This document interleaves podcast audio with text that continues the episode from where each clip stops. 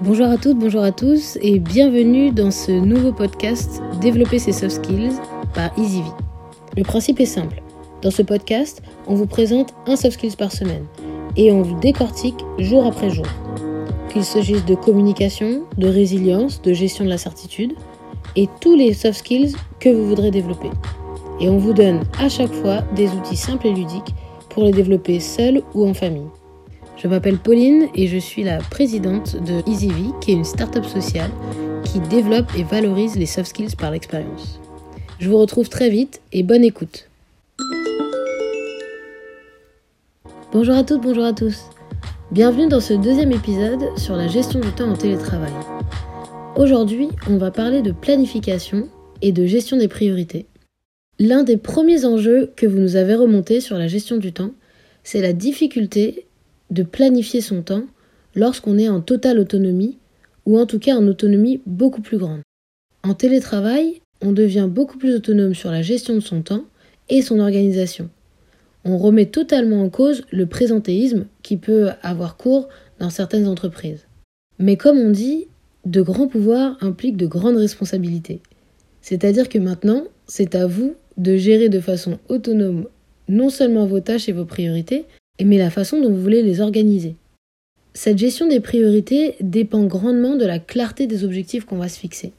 Si nos objectifs justement ne sont pas clairs, on va avoir beaucoup de mal à savoir quelles sont les tâches qu'il faut qu'on fasse en premier et comment est-ce qu'on va les hiérarchiser.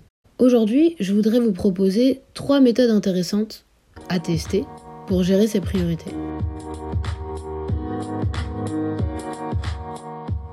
La première, c'est celle qu'on appelle le MIT, ou en anglais Most Important Task, donc la tâche la plus importante, qui est la tâche, et j'insiste sur le singulier, que vous voulez avoir achevée dans la journée. L'idée c'est d'en avoir une et de la faire en premier dans sa journée. C'est le concept de d'avaler le crapaud qui est un concept de productivité euh, qui a donné le nom d'un livre d'ailleurs avaler le crapaud, euh, qui dit que le matin, nous avons, c'est là où nous avons le plus de volonté, donc c'est le moment de faire les tâches les plus importantes, qui ne sont pas forcément les plus sympathiques ou les plus euh, faciles à faire, mais qui vont nous permettre d'avancer.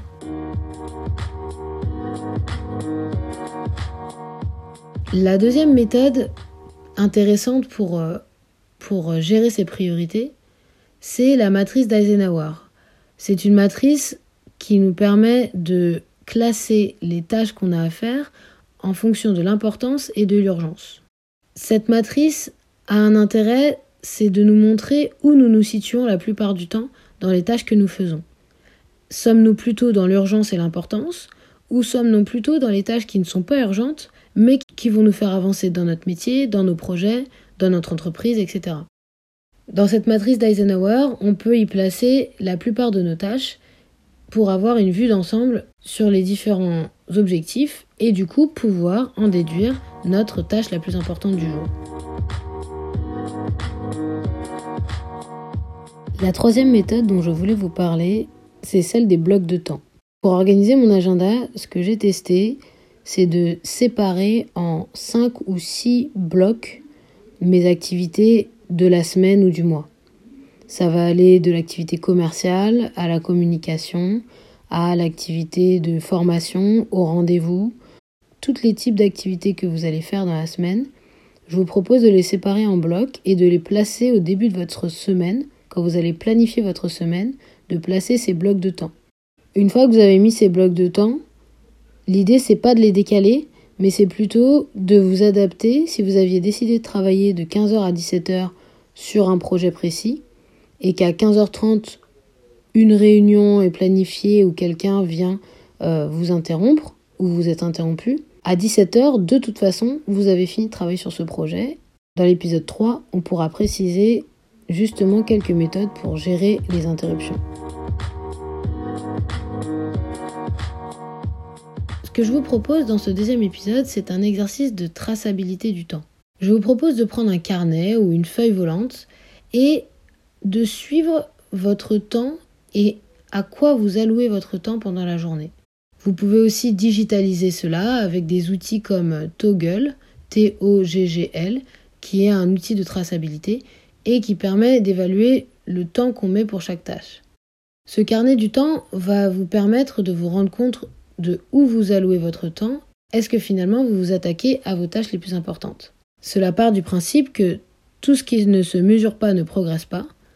Si on veut progresser dans la gestion de ses priorités, il faut alors savoir quelles sont les tâches que nous faisons chaque jour.